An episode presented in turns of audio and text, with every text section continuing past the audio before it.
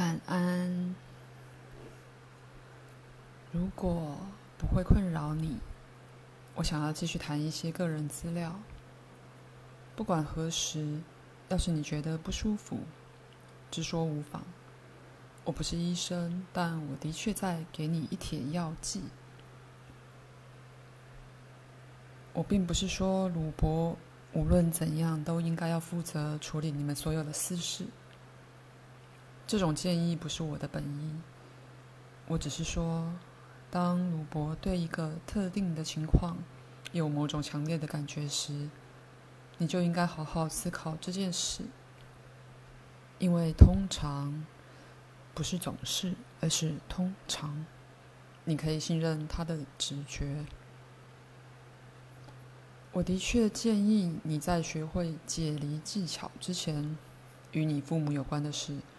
你要信任鲁伯的直觉，你不需要凡事都跟随鲁伯的引导。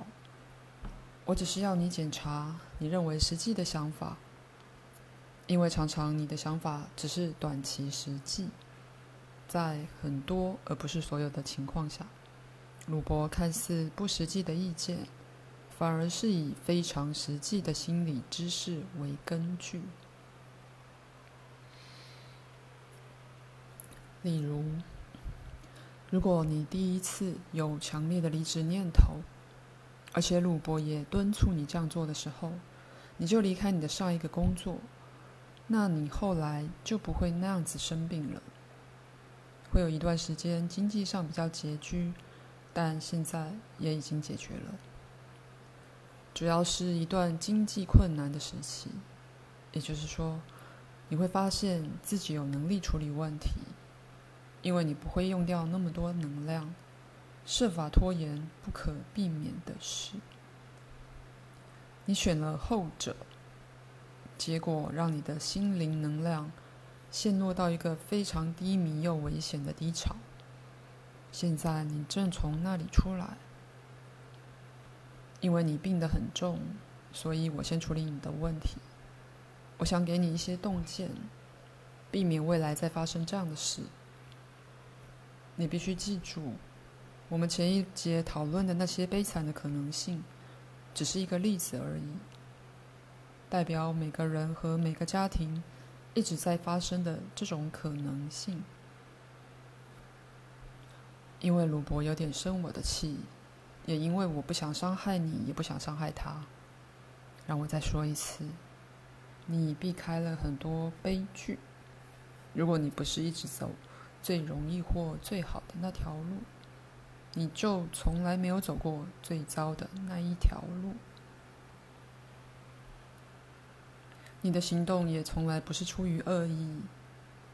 现在，我希望鲁伯不要像只生气的野狗那样狂吠了。让我继续讲吧。因为鲁伯这一世的背景，从某方面来说特别奇怪。而且的确不愉快，所以就感觉心灵风暴的逼近而言，他变得十分有效率，非常善于感受情绪，在自我保护手段的学习上效率也很惊人。但鲁伯的确可能被他自己的保护能力困住。他的状况是。这样的保护能力可能大变成一种固执的拒绝，不去看到他不想看的。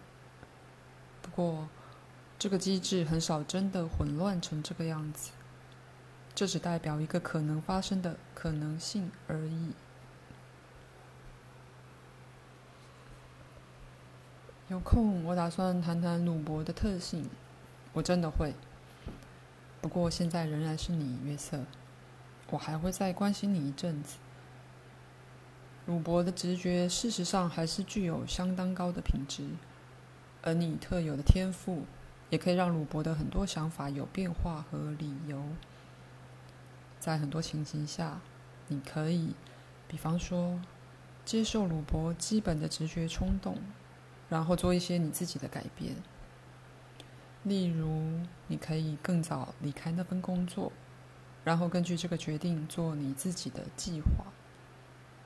当你们两人凭着直觉被同样的行动建议吸引时，在大部分的情况下，采取行动是明智的，因为你是如此摇摆不定。这个字对不对？做了练习之后，我建议你们休息一下。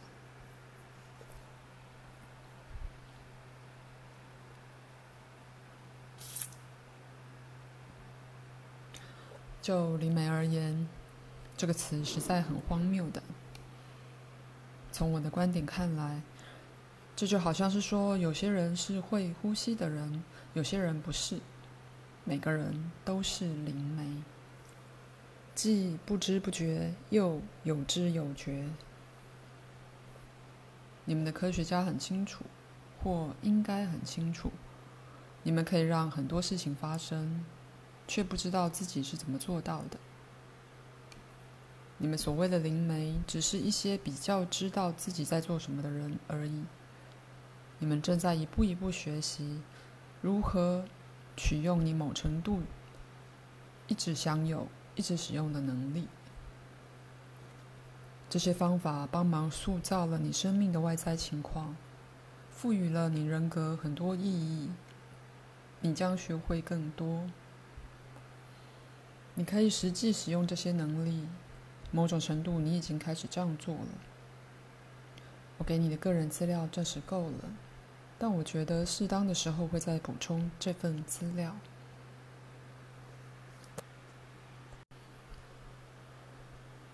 精神酵素当然与心灵现象有很大的关系，就像它们与任何程度和任何类型的能量转化有关一样。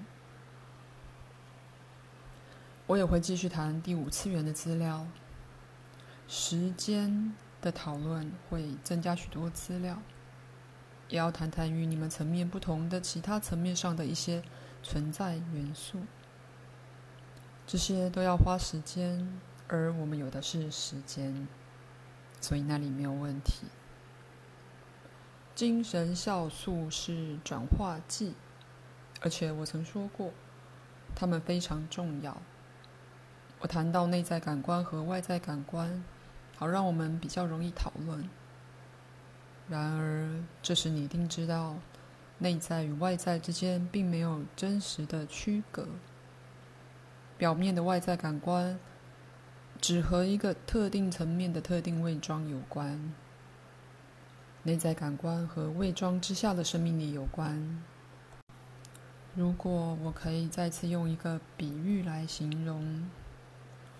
这些内在感官就像隐藏的地下火车，把重要的燃料从一个国家运送到另一个国家。在各个不同的国家，燃料的使用可能有不同的目的。在这些想象的国家里，居民可能会改变燃料的外观，但燃料全部都来自同样的源头，供应给每一个国家。但是火车本身深入每个国家的内部，通行无阻。我也会更深入谈这件事。现在我只是给你们一个简短的概要，呈现这份资料未来要走的方向。如果你不去理会内在感官和与外在感官表面的区隔，进展的速度就会更快。虽然它们并非不同的东西，但我的谈法却必须有别，因为它们在你们的层面上看起来就是这样。这当然是典型的伪装扭曲效应造成的，几乎在每个层面、某种程度都会发生这种效应。括号，真后来说，伪装扭曲效应。这个词是非常重要的一个括号。例如，树皮并没有真的与树的其他部分分开，但我必须说的，好像它是分开的，因为这是你看到的表面效果之一。我不能忽略你们坚持的就是你们感官的证据。你们感官的证据通常是伪装。让这件事沉淀一下。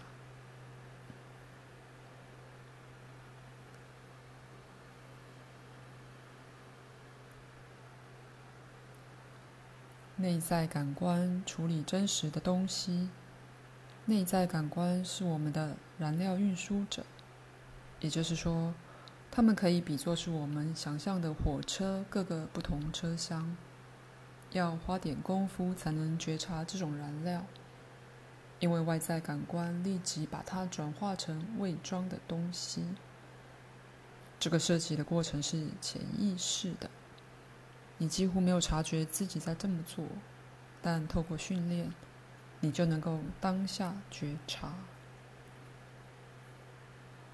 内在感官运送我们看不见的燃料，几乎但不完全，可以比作是你们呼吸的空气。你可能满手都是，却看不到一手空气。你知道它的作用，也一直在呼吸，但意识上你没有发觉自己在做什么。你不知道空气的味道，除非你真的用力去想。它是你身体的燃料。这个概念非常接近这种内在感官的燃料。它不是一种伪装的效应。而是我们非固化的生命力，或构成我们想象宇宙的小小金属丝。换句话说，这些小金属丝一直在移动，就像小小的个别铁路车厢运输燃料，同时它们自己也是由同样的燃料组成的。你们需要休息一下吗？挂号。约瑟说：“不用，才死。”挂号。再次用空气来简单比喻我们的内在感官燃料。各个不同的国家或层面，为了自己的目的转变，然后伪装的这种燃料，在纯粹的状态下不容易观察到空气。它渗透到每一样东西，几乎可以穿越自己而不被发现。因为它采用的形式正好就是它构成的那个形式，你一定看出那把我们带到哪里了。如果你原谅我，我亲爱的约瑟，你充满着空气。我不是说热空气。括号译注，hot air，在俚语里一直说空话的人。括号。但你看起来像一个男人，男人的形体，物质的形体是你看到的一个伪装。当你照镜子时，看不见组成你的空气，你也由大量的水组成。但你看着玻璃时，不会看到湿哒哒像海绵的一团东西，至少我希望不会。你看到伪装或物质形体。这里我在空气之外又加上了水，但它们还是同样的元素组成的。这些元素是建构我们的伪装所用的积木。即使在你们的层面，空气和水也有很多形式。元素持续改变位置，把内在的生命力或燃料从一种伪装模式转换成另一种。所以，为什么当这件事以不同的伪装顺序发生在其他层面时，会这么难以了解呢？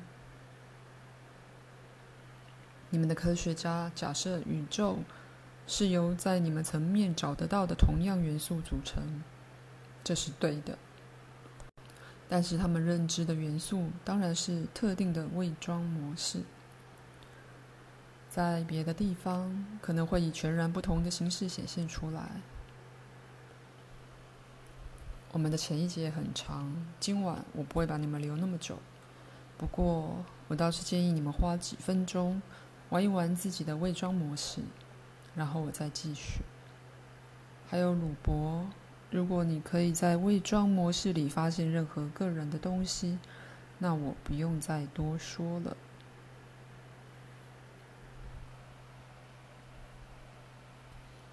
再说一次，你们知道以及将会发现和创造的那些元素，都只是你们无法用外在感官发现的基本素材或生命力的伪装。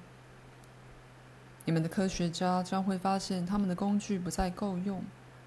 由于人类的好奇心，所以在你们层面上，科学家最后将不得不使用自己的内在感官，不然的话，他们就只能够与伪装打交道，而发现自己在一条死胡同里。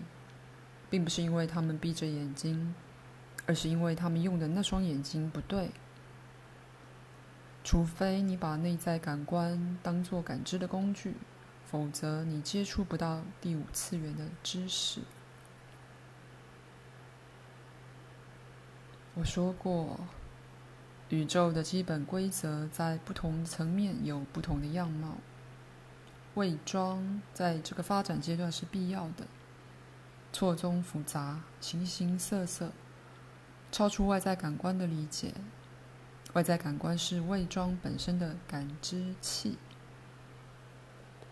特别适合在特定情况下看东西。你无法用伪装看穿伪装。宇宙之中有基本的规则，内在感官自始至终都善加使用这些规则。关于生命。本身的一切基本性质，只有内在感官才会给你证据。对你而言，宇宙的生命力或素材，往往像空气一样不痛不痒。那就去找你看不到的东西，去探索看起来空无一物的地方，因为它们是充满东西的。看看事件和事件之间的空隙。你们用外在感官可以清楚看见的东西，都是伪装。我并不是建议你们盲信盲从，绝不是那样。我说的是，看似空无，就是没有伪装。因此，如果探索这些地方，就会找到证据。我希望没有把你们带得太快太远。效果似乎就是证据，因此当你探索似乎虚无的空间，就会收到效果，而这效果就是证据。具体来说，如果一根树枝被吹动，你可以理所当然认定有什么东西移动它。你透过风的效应而认识风，没有人见过风，但因为有时候它的效果太明显可见了，说它不存在简直是白痴。所以你们会碰上宇宙的基本素材，感受到它的效果，但是你们的外在感官不一定感知得到。当然，你们的伪装本身也是一种效果。如果这一世你注视着看得见的物质世界，你就能够，这是真的，学到一些关于宇宙基本规则的事。要是你把伪装的扭曲纳入考虑的话，这里我要说的太多，你们要学的也太多。有时候我不得不承认自己吓破了胆。